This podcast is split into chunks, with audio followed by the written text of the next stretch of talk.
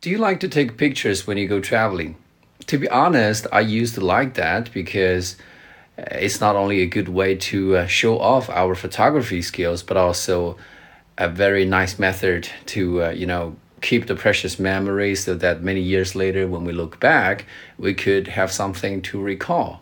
For example, last year I went to Tibet where I was mesmerized by the beautiful landscape I must have taken over a thousand pictures there. However, when I came back from Tibet, I just abandoned those pictures and I never checked them again. At the end of the day, it is actually the memory that is kept in our head that give us the wonderful feeling instead of those pictures. If what you need is just pictures, you don't really have to go to Tibet to get those pictures.